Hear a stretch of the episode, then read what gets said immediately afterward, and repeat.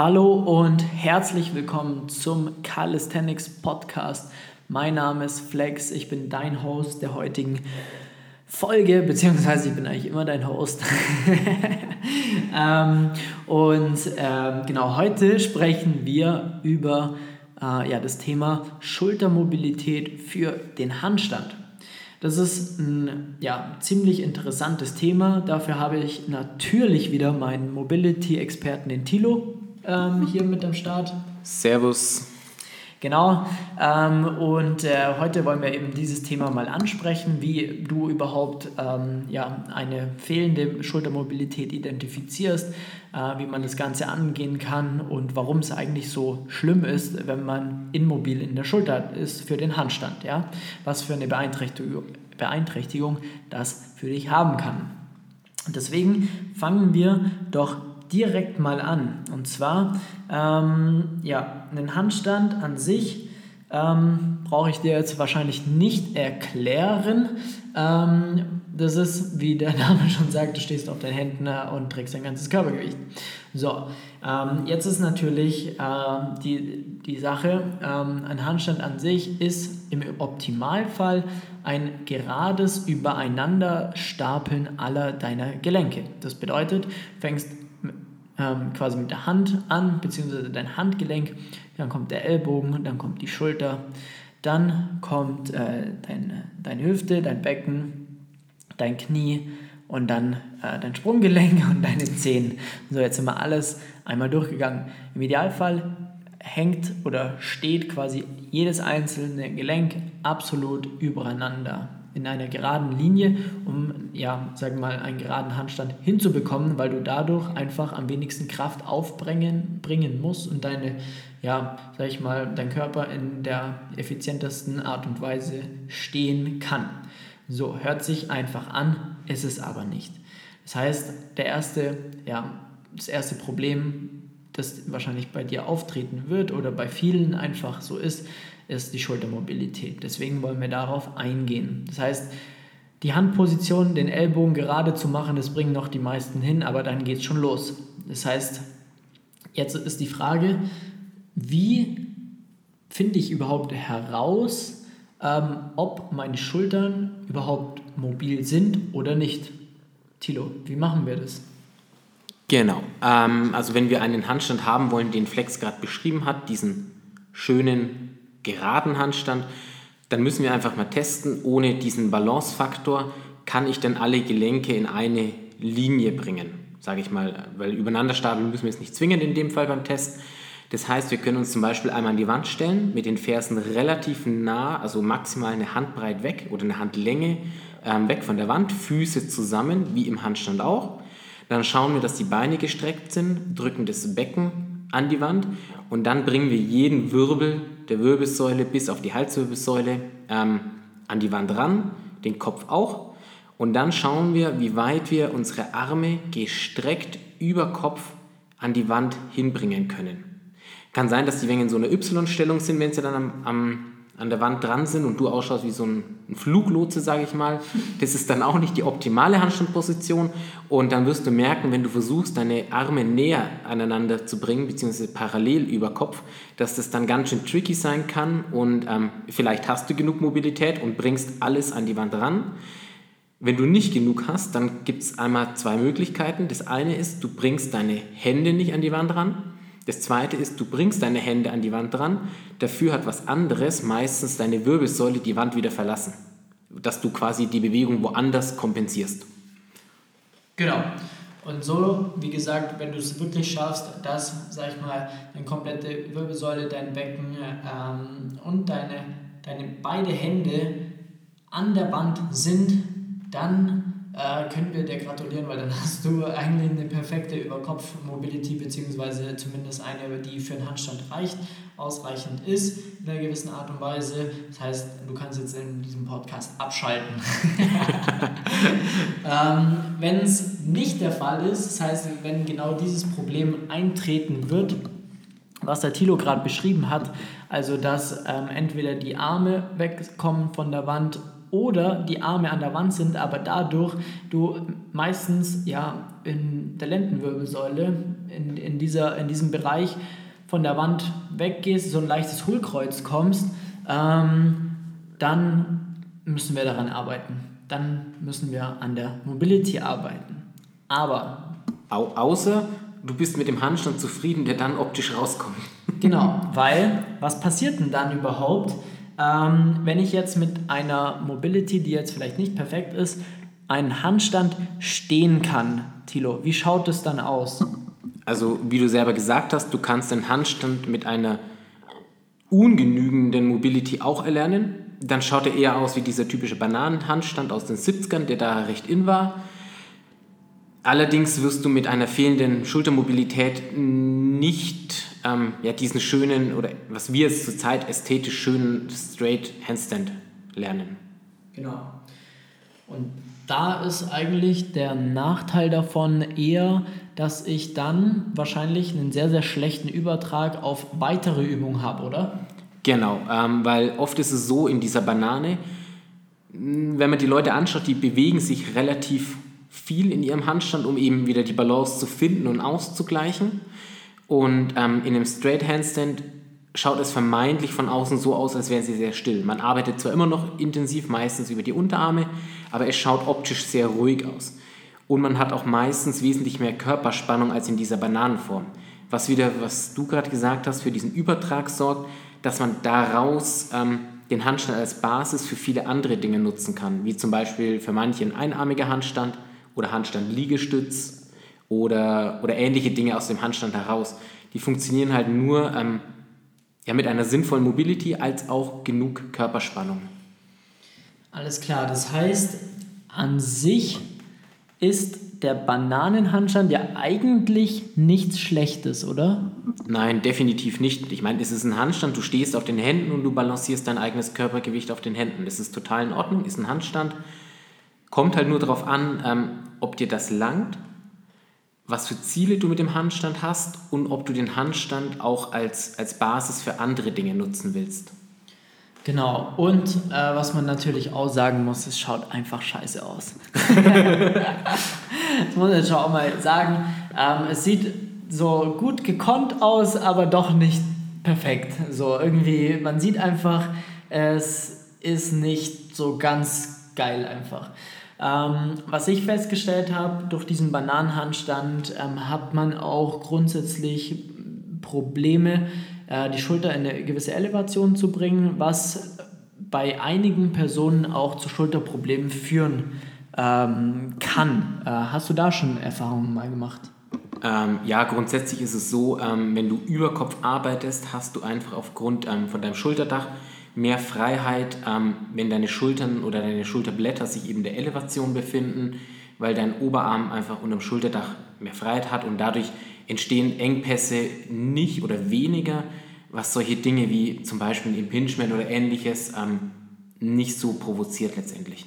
Klar, es kann auch immer passieren, aber es geht immer darum, ähm, die Wahrscheinlichkeit halt möglichst gering zu halten durch eine saubere Technik. Okay, gut. So, dann haben wir jetzt geklärt, wie du es äh, schaffen kannst, einmal herauszufinden, ob deine Schultern mobil sind oder nicht. Ähm, wir haben geklärt, was passiert, wenn sie immobil und nicht so mobil sind ähm, und du trotzdem einen Handstand kannst. Jetzt stellt sich natürlich die Frage, wie kriegen wir es hin, wenn ich äh, ja, Probleme mit der Mobility in der Schulter habe? Wie kriege ich das Ganze hin? Ähm, auch wirklich dann ja gerade zu werden, meine Arme wirklich vernünftig über Kopf zu bringen und ähm, sie dabei auch zu stabilisieren. Was wären da so oder grundsätzlich, was, was gilt da so zu tun, Thilo? Genau, also da gibt es auch mehrere Faktoren, was zum Beispiel Chor oder Becken angeht oder so, aber jetzt rein Schulter gesehen, dieser ganze Brust-Schulter-Gürtelbereich, also alles, was vorne ist am Oberkörper, sage ich mal, ist oft ähm, verkürzt oder, oder, oder gibt die Länge an sich nicht so her. Und alles, was so auf der Rückseite ist, also hintere Schulter, Trapez und so weiter, ist oft nicht ähm, stark oder aktiv genug, um eben die Hände über Kopf in dieser Überkopfbeweglichkeit zu stabilisieren. Weil im Handstand, ähm, es hilft dir nicht nur was, die Hände oder die Arme gestreckt über Kopf zu bringen, sondern dadurch, dass du ja auf den Händen stehst und ein gesamtes Körpergewicht dort hast, musst du oder darfst du auch deine Schultern ähm, entsprechend stabilisieren, um dort bleiben zu können. Genau, weil oft gerade sehr bewegliche Menschen zum Beispiel, die haben überhaupt kein Problem, diese Linie zu erzeugen.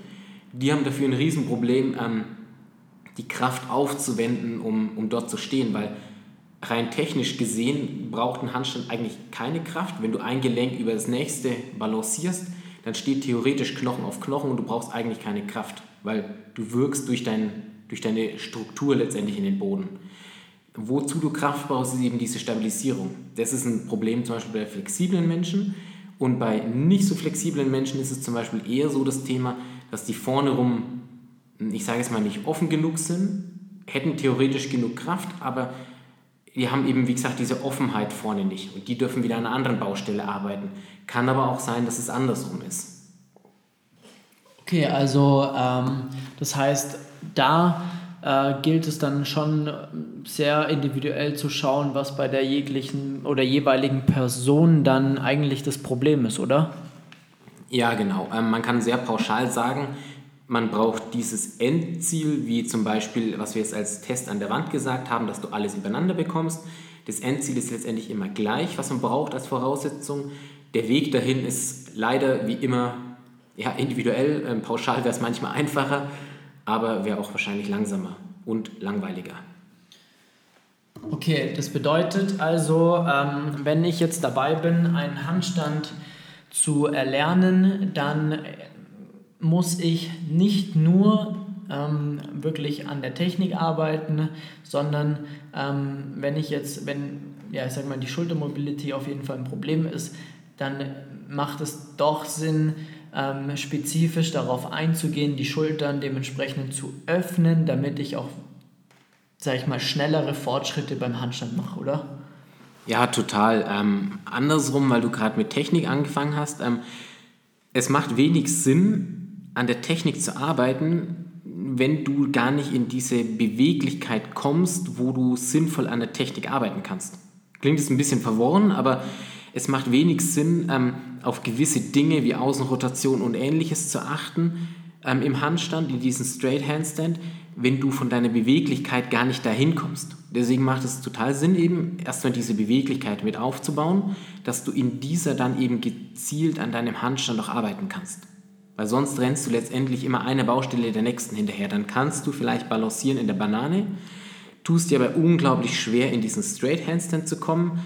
Und ja, wenn man ehrlich ist, jeder, der im Handstand übt oder ihn auch kann, wobei eigentlich kann keiner wirklich, einen, ja, jeder, der einen Handstand kann, behauptet, er kann immer noch keinen und möchte noch weiter daran üben. Das ist, glaube ich, so ein Ding. Aber jeder, der sich damit beschäftigt hat, weiß, ähm, dass es durchaus langwierig sein kann. Und man muss es sich ja nicht unnötig schwer machen, indem man die Schulter noch ignoriert, was Mobility angeht, sondern einfach dafür sorgt, dass die Basis gut ist und der Handstand an sich kann schon kompliziert genug sein, den zu erlernen.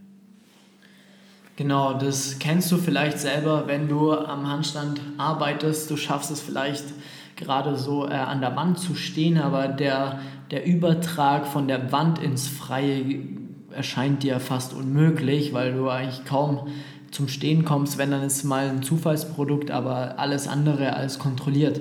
Und ähm, wir haben ganz am Anfang der Folge haben wir aufgezählt, wie viel ja, Gelenke übereinander gestapelt werden müssen, um äh, ähm, wirklich ja auch zum Stehen zu kommen. Ähm, und wenn man jetzt ja da sieht, dass man einfach so viele Baustellen hat oder dass es so viele Baustellen geben kann, ähm, ist es halt einfach extrem wichtig, ein System zu haben, beziehungsweise auch zu wissen, was ist das Problem und das wiederum sinnvoll anzuwenden in einem System, langsam aber sicher die Kontrolle aufzubauen und dann langsam aber sicher in den freien Stand zu kommen, ähm, wird dir auf lange Frist auf jeden Fall das Ganze wesentlich schneller ermöglicht werden, als so ein, ich nenne das immer ganz gern, wie so die Nadel im Heuhaufen suchen.